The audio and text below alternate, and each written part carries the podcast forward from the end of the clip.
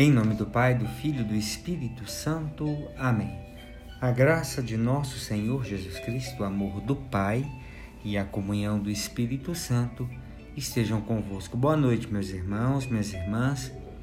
Quero que este momento possa encontrá-los bem, animados, cheios de fé e de esperança.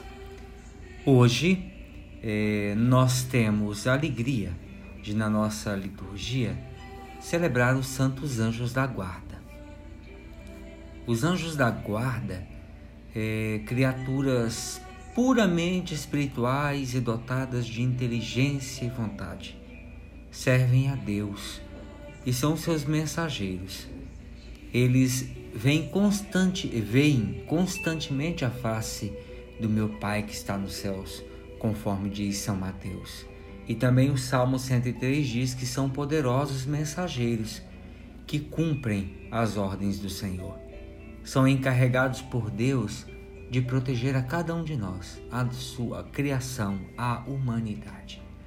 O povo de Deus sempre sentiu o dever de corresponder à sua silenciosa e benévola companhia, honrando-os.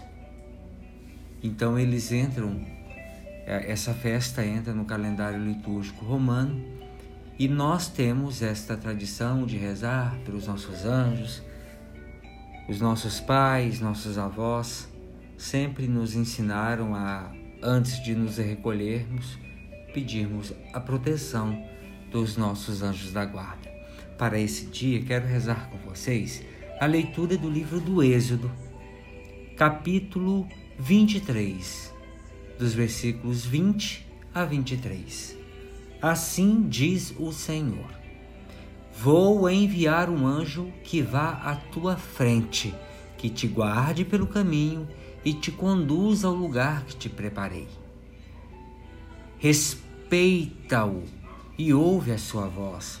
Não lhe sejas rebelde, porque não suportará as vossas transgressões, e nele está o meu nome se escutares a sua voz e fizerdes tudo o que eu disser, serei inimigo dos teus inimigos e adversário dos teus, dos teus adversários.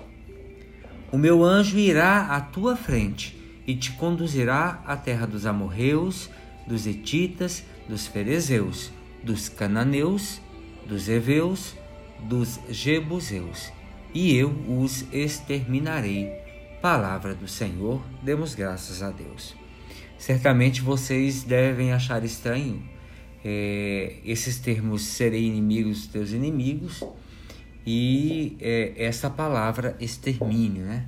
Na verdade, não se trata de matar, derrotar, acabar, mas de mostrar o Senhor a sua força àqueles a quem ele disse que vai proteger. Então, exterminar é colocar cada um no seu lugar. E, obviamente, aqueles que são nossos inimigos, se somos amigos de Deus, também por quase consequência são inimigos do Senhor.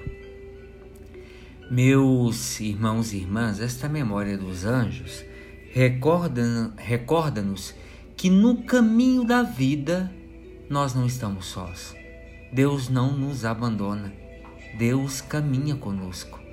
Há com efeito uma criação visível que podemos ver, pelo menos parcialmente, com os olhos da carne, e há uma criação invisível, mas real, que só os sentidos espirituais nos permitem perceber, por meio da fé, da oração, da iluminação, aquela iluminação interior que vem do Espírito Santo de Deus.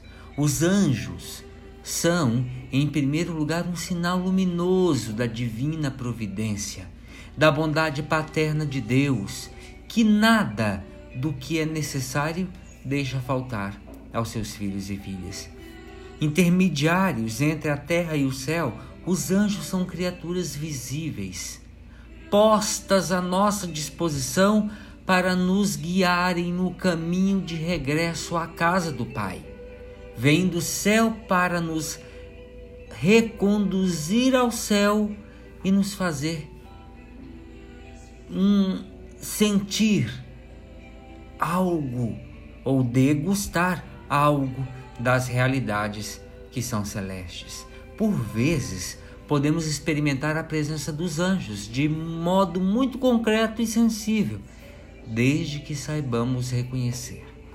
Trata-se de encontros casuais, que todavia se tornam fundamentais, se tornam determinantes na nossa vida, ou de auxílio súbito inesperado em situações de perigo. Pode ser também uma intuição repentina que nos permite dar-nos conta de um erro, de um esquecimento.